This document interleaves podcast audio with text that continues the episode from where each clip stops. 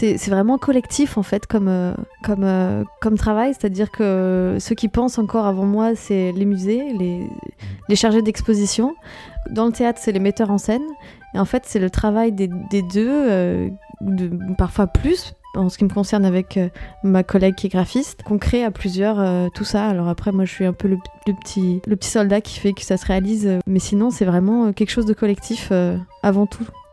Bienvenue sur Micro Boulot Dodo. Aujourd'hui, on reçoit Ariane. Bonjour Ariane. Oui, bonjour. On a Jules qui est présent Bonjour tout le monde. et on a Mathurin. Salut.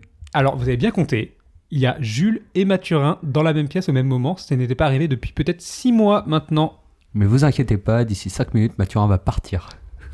Oui, et ce sera de ta faute. J'espère bien. Mathurin, lors du dernier épisode, on avait reçu Marine, je crois, c'est ça? Effectivement, Marine qui était ostéopathe, un des meilleurs épisodes. Et oui, on vous encourage à aller l'écouter sur les plateformes habituelles en fait. Aujourd'hui, on reçoit une scénographe, puisque Ariane est scénographe depuis 4 ans, c'est bien ça? C'est ça, ouais, tout à fait.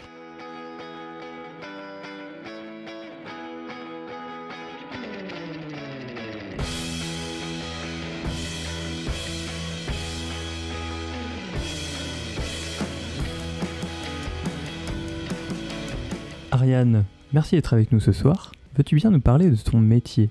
De scénographe, en fait, euh, scénographe, ça veut dire écriture de la scène.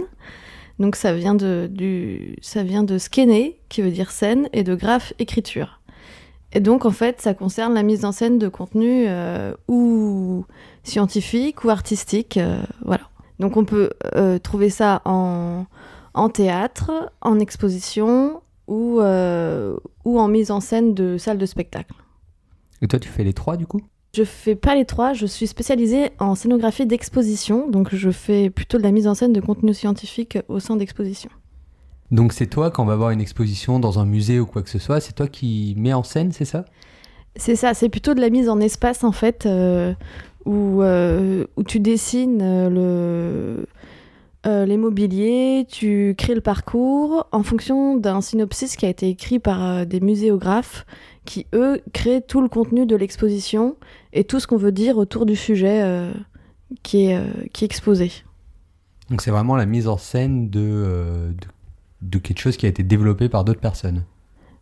Ouais, tu es au service de, de gens qui ont pensé à des idées et, et à comment, comment les traduire, comment raconter quelque chose. C'est un peu comme, comme au cinéma quand un réalisateur écrit euh, un film.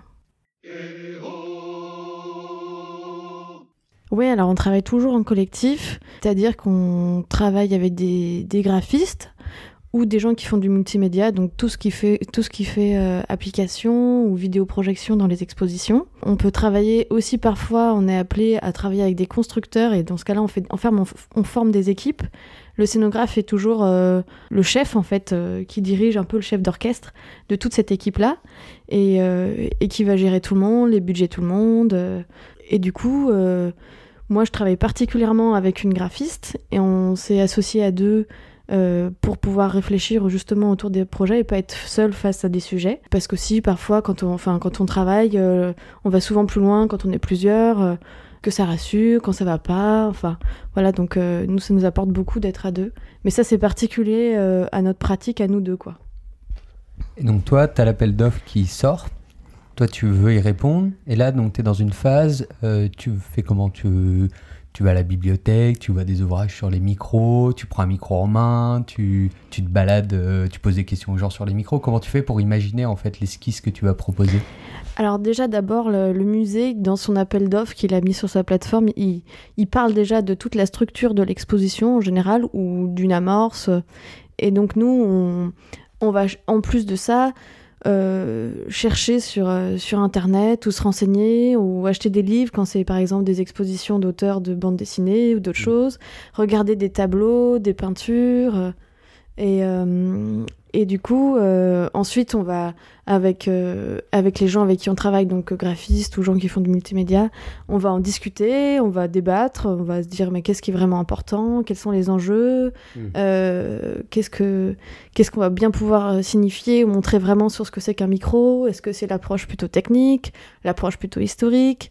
Et donc du coup, ça, on- en fait, il y a, il y a beaucoup de, on peut dire plein de choses sur sur un objet ou, ou sur sur un artiste ou autre chose. Et du coup, c'est ça qu'on va essayer de travailler.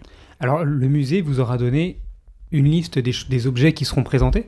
Le plus souvent, euh, ouais. Et puis parfois, en fait, quand c'est quand ils nous donnent par exemple ce genre de de, de liste, euh, nous ensuite, euh, en fait, ça permet de faire des plans et d'implantation de quel objet sera où. Et du coup, euh, on comment dire, on on peut définir des ambiances en fonction de chaque partie, euh, comme je disais tout à l'heure, une partie plutôt technique, une partie plutôt sensible, une partie historique, et du coup euh, définir des axes scénographiques en fonction des objets et de leur dimension, et, et voilà, donc ça précise un peu plus le projet quand il y a ce genre de choses, ouais. En fait, en gros, il y a une préposition qui est faite avec un ensemble d'objets qui doivent être dans l'exposition. Et vous, en fait, vous, vous faites en sorte que les différents objets soient connectés les uns avec les autres et que ça fasse une sorte de parcours tout du long. Ouais, c'est ça. En fait, euh, le plus intéressant, et c'est ça enfin, qui est intéressant dans la scénographie, c'est quand ça fait sens. Et du coup, euh, par exemple, dans une, dans une exposition, tu peux avoir des œuvres euh, d'art contemporain assez fortes, euh, comme euh, un pape avec une météorite qui est tombée sur, sa, robe et qui est à terre. Et tu peux mettre face à ça euh, des tableaux de grues qui tombent. Et en fait, par les rapprochements entre les objets ou parfois l'ambiance, ben, tu peux donner du sens, et par l'espace, tu peux donner du sens à des choses, et pas que par l'espace, aussi par les matières, par, par les couleurs, par la lumière, par le son aussi. Euh, Il y a tous ces, tous ces médias-là qui rentrent en jeu dans le- dans l'exposition. Donc toi, en fait, ton métier, c'est de donner l'âme à un ensemble d'objets d'objets qui sont mis au même endroit. c'est ça, ouais. Tout à fait, c'est euh, donner une, une ambiance et euh, un point de vue en fait sur, sur, les, sur ce qui est exposé. Voilà, c'est donner du sens en fait. À part dans les musées, des mises en scène, t'en fais où? Au théâtre, sur les scènes de théâtre. euh, en fait, ça c'est vraiment euh, le, c'est là où tu peux lire le plus ce que c'est que la scénographie, parce que euh, c'est des œuvres plastiques en tant que telles et qui sont assez fortes et qui changent en fonction de, tout le spectacle.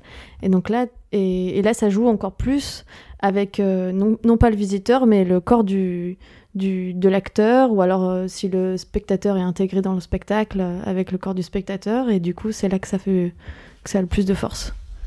Et du coup, tu peux concevoir des, des espèces de murs qui vont pivoter sur lesquels il y aura pas mal d'installations. euh, tu peux concevoir des trucs plutôt euh, compliqués, j'imagine. Sur scène ou sur le Ouais, sur scène. Sur scène, ah bah oui, oui. Et puis, euh, c'est, c'est- ça peut être des murs, ça peut être du tissu, ça peut être du sol, ça peut être, euh, ça peut être des mobiliers, ça peut être des accessoires aussi. Ça passe par les accessoires au théâtre souvent. Euh, ça peut être les, les costumes, ça en fait. Enfin, il y a des costumiers et pas des scénographes, mais ça en fait partie intégrante de, de l'ambiance que, que dégage le, le spectacle. Vous êtes assez libre en tant que scénographe pour euh, vraiment proposer ce que vous souhaitez ou il y a des attendus euh, très spéciaux et si vous rentrez pas dans ces cases, vous obtiendrez jamais les appels d'offres? Il y, a des, il y a des normes de présentation qui sont, qui sont des règles qui, assez fortes, parce que les objets qui sont exposés ont souvent des contraintes de conservation, ça s'appelle. Donc ils doivent être conservés, par exemple du papier, c'est très fragile à la lumière, euh, ou l'inclinaison, quand c'est un livre, il ne faut pas qu'il soit trop ouvert, parce que ça peut abîmer la reliure quand c'est des, livres qui datent du, du 15e siècle. Et puis, il faut que ça soit bien construit, il faut que ça soit lisible, il faut que ça soit accessible aussi. Il y a des normes d'accessibilité pour les personnes euh, handicapées euh, moteurs ou euh, intellectuelles.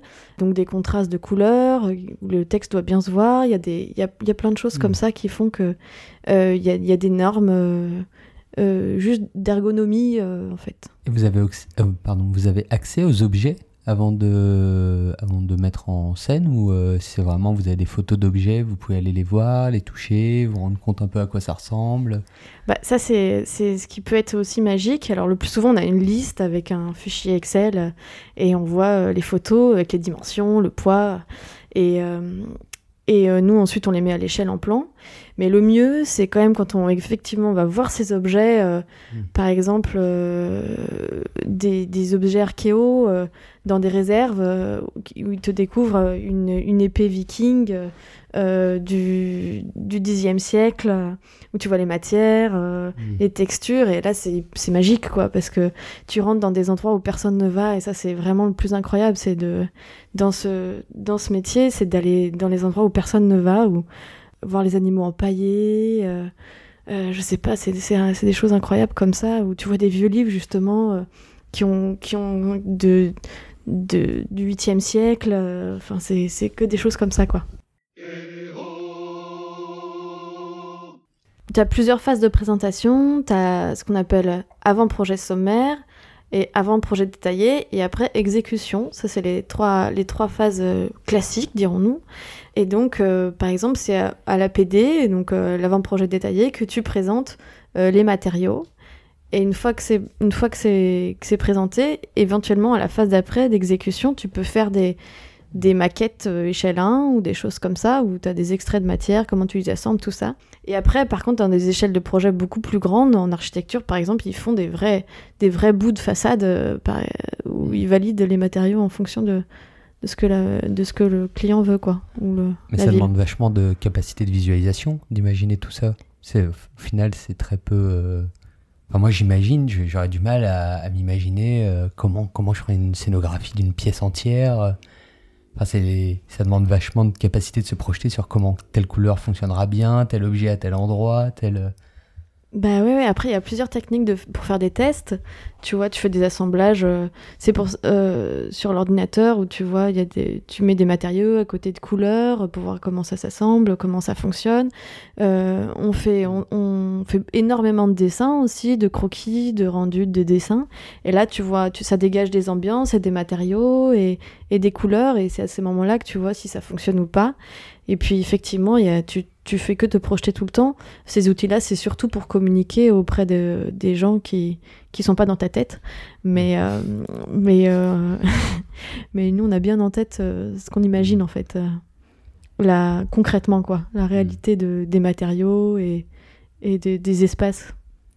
En fait, vous ne construisez pas, du coup, vous imaginez la chose, vous faites de la grosse gestion de projet pour qu'ensuite, après, on va avoir par exemple un menuisier qui va monter une étagère ou un truc comme ça. Du coup, c'est. c'est- à, à peu près ça, on conçoit. Et euh, le menuisier, il arrive souvent avant la fin. Donc en fait, on discute ensemble de comment ça va être construit. Euh, S'il y a besoin de changer des choses, on en discute. Euh, Il y a des choses sur lesquelles moi je passe pas du tout, des choses sur lesquelles on va on va, on va s'enrichir l'un et l'autre. Et à la fin, il va réaliser et il va réaliser comme comme moi je comme moi je le voulais quoi en fait. Sauf et en fonction de ce qu'il m'a dit, euh, si, si ce qu'il m'a dit, enfin, en fonction de nos échanges. Et, euh, et souvent, euh, souvent c'est des entreprises et, et donc moi je leur fournis des plans de fabrication qui sont très très précis. Donc on, on voit les assemblages de vis et tout. Et lui doit me renvoyer des plans qui sont exactement comme les miens, mais selon eux, parfois ça change un peu. Moi je les corrige et après eux ils fabriquent. Une fois que moi j'ai validé leurs plans. Donc c'est vraiment un, un échange euh, qui dure pas mal de temps. Ouais, d'accord. Et du coup, j'avais une question par rapport au temps. Ça dure à peu près six mois de mettre en place comme ça une mise en scène? Ça dépend de l'échelle du projet. euh, et je, enfin, moi, c'est plutôt entre, entre 4 et 6 mois. Euh, mais pour des budgets qui vont entre euh, 50 et 90 000 euros. euh, et, euh, mais par contre, par exemple, quand c'est des gros musées, que les musées ils sont créés en même temps que le projet architectural et que c'est des, des, gros musées comme ça, ça c'est au moins 5 ans, quoi. Que c'est des temporalités qui sont bien plus longues. Et quand c'est des petites expositions, ça peut être 3 mois, mais ça peut pas être moins, quoi. Quand c'est moins, c'est pas bien.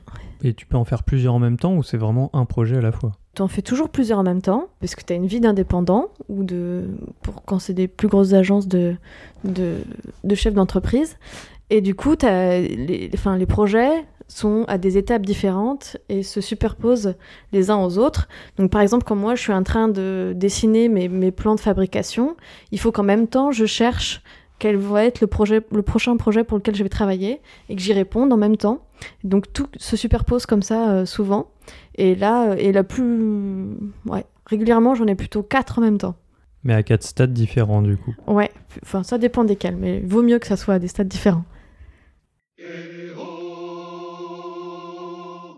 Donc toi, en fait, ton métier, c'est de donner l'âme à un ensemble d'objets- d'objets qui sont mis au même endroit. C'est ça, ouais. Tout à fait, c'est euh, donner une, une ambiance et euh, un point de vue en fait sur, euh, sur, les, sur ce qui est exposé. Voilà, c'est donner du sens en fait. Alors, si on reprend l'exposition qui ouvre bah, très bientôt, dans deux semaines, on a eu la présentation sommaire, on a eu la présentation détaillée, et arrive l'exécution. Qu'est-ce que c'est l'exécution? L'exécution, c'est le dessin euh, des plans, enfin des mobiliers qui ont, ou du- de la scénographie qui vont être réalisés. Donc euh, très très très très très détaillé. Et donc tu les transmets à l'entreprise qui va construire. Et là, il y a un échange de plans, comme je disais tout à l'heure, avec euh, eux vont redessiner ce que tu as dessiné, ils vont te les renvoyer, tu vas les signer et ils vont les ensuite construire. Et là, est-ce que ça t'arrive que, ok, tout le monde est d'accord, ils t'ont envoyé les plans, tu les as validés, tout est bon. Et là, ils t'envoient du coup les, les matériels finis et ça ressemble pas au plan. Genre, euh, je sais pas, la couleur est pas bonne, euh, l'angle il était prévu à 90 degrés, il est à 96. euh, Ouais, ou en fait, un- tu te rends compte que ça rend pas très bien. euh. en fait, c'est moche. Ah, si c'est moche, c'est ma responsabilité. c'est un peu compliqué. Si c'est pas fait comme je l'ai signé, eh ben ils doivent refaire. Ils refont. Voilà. tout simplement. Et Mm. s'il reste pas beaucoup de temps, genre tu reçois les trucs euh, le vendredi, samedi matin, euh, c'est l'ouverture.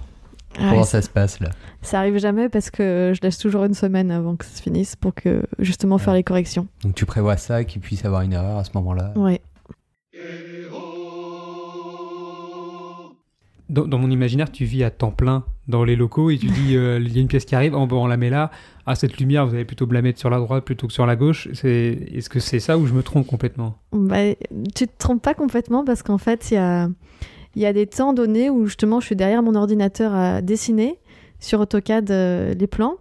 Et, euh, et souvent, pendant le montage d'une exposition, je suis très très présente et ça peut durer euh, trois semaines. Et je suis trois semaines euh, tous les jours dans le musée à regarder ce qu'ils font, comment ils le font, à dire bah oui, là c'est plutôt là pour voir s'ils suivent bien les plans. Au niveau de la lumière aussi, c'est la lumière, c'est aussi des intentions scénographiques, de comment on expose quelque chose, comment on le met en lumière, comment on le met en scène. Et du coup, c'est bien que je sois là aussi pour, pour dire si ça correspond bien aux intentions qui, ont, qui ont été développées depuis le début. Comment ça se passe concrètement quand les... Toi, tu vas aussi avant pour, euh, je sais pas moi, euh, dessiner sur le mur, euh, faire un, cadre pour dire que là, il y aura un tableau. Tu fais une croix par terre pour dire là, il y aura un truc où ils, ils ont les plans et puis ils viennent avec leur maître ils doivent trouver... euh, Alors ça, dé- ça dépend. En fait, quand je suis là, juste euh, on suit le plan ensemble et on regarde ensemble où est-ce qu'on place quoi.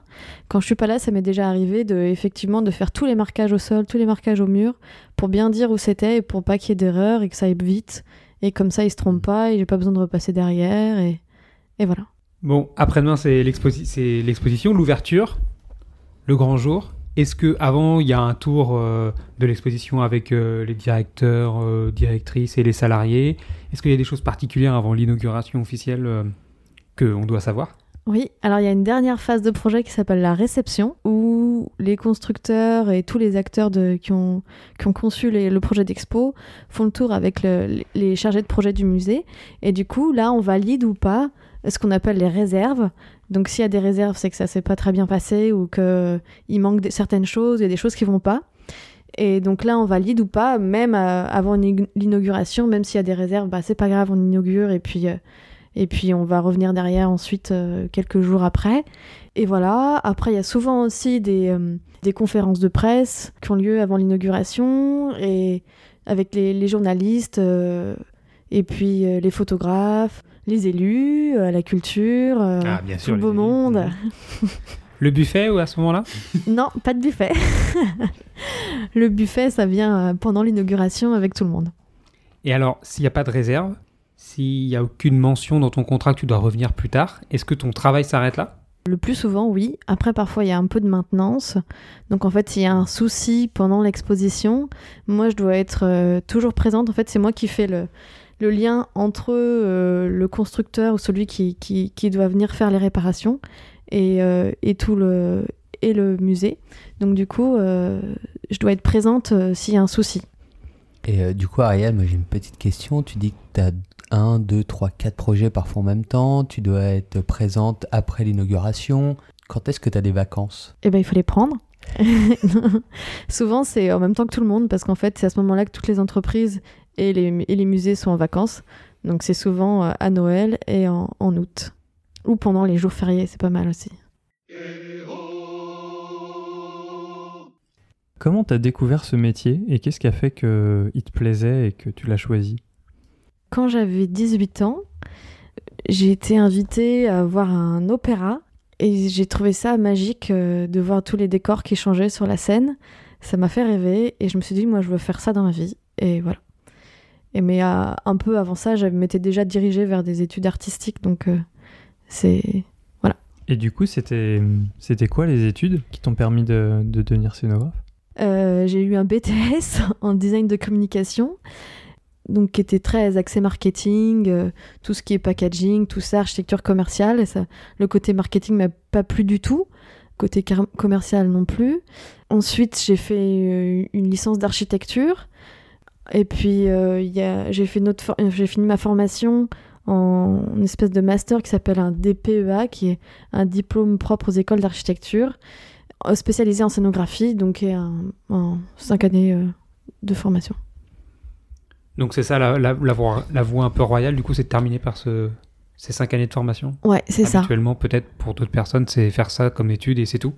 Euh, oui, après, enfin, dans ma formation, je crois qu'il y avait qu'une seule personne qui avait fait ça de manière, ou deux, qui avait fait ça de manière euh, aussi linéaire que, que tu le dis, euh, en faisant trois années de, de licence ou, ou d'architecture ou d'art du théâtre ou des choses comme ça, pour finir avec un master et enchaîner. Parce qu'en fait, cette formation-là, en plus, elle, c'était 15 élèves tous les deux ans. Donc en fait, moi par exemple, j'ai dû attendre un an avant d'y rentrer. Et je me demandais, est-ce qu'aujourd'hui, il y a un changement en fait dans les, les mises en scène pour que, que le spectateur soit plus acteur de, de son parcours ou comment ça se passe? Euh, ça, je pense que c'est une notion qui, existe depuis les années 80 euh, d'interactivité. En tout cas, dans, dans le théâtre, ça a été assez fort à, ce moment-là. Ça se développe dans l'exposition, mais c'est un peu plus compliqué, euh, en tout cas d'un point de vue numérique, c'est, ça demande plus de moyens. Donc, euh, le plus souvent, ça peut prendre des formes euh, plutôt manuelles, comme des manipulations, du tactile, ou des objets. Et là, j'avoue que ça se ça, ça- ça a de plus en plus de place parce qu'en fait, il y a aussi, j'ai parlé d'urbanisme, mais il y a aussi un, un pan qui est de plus en plus développé. C'est tout ce qui est accessibilité aux personnes malentendantes ou, ou à mobilité réduite ou, euh, ou autistes. Et du coup, euh, en fait, euh, il varie de plus en plus les, les médias. Donc le son, enfin on change de média le plus souvent, le son, il y a du tactile aussi, beaucoup. Euh, Il y, a, il y a pas mal de, de médiation qui est faite et qui est de plus en plus variée. C'est vraiment collectif en fait comme, euh, comme, euh, comme travail, c'est-à-dire que ceux qui pensent encore avant moi, c'est les musées, les, les chargés d'exposition. Dans le théâtre, c'est les metteurs en scène. Et en fait, c'est le travail des, des deux, euh, de, parfois plus, en ce qui me concerne avec euh, ma collègue qui est graphiste, qu'on crée à plusieurs euh, tout ça. Alors après, moi, je suis un peu le, le petit, le petit soldat qui fait que ça se réalise euh, ou qui fait, qui fait que ça...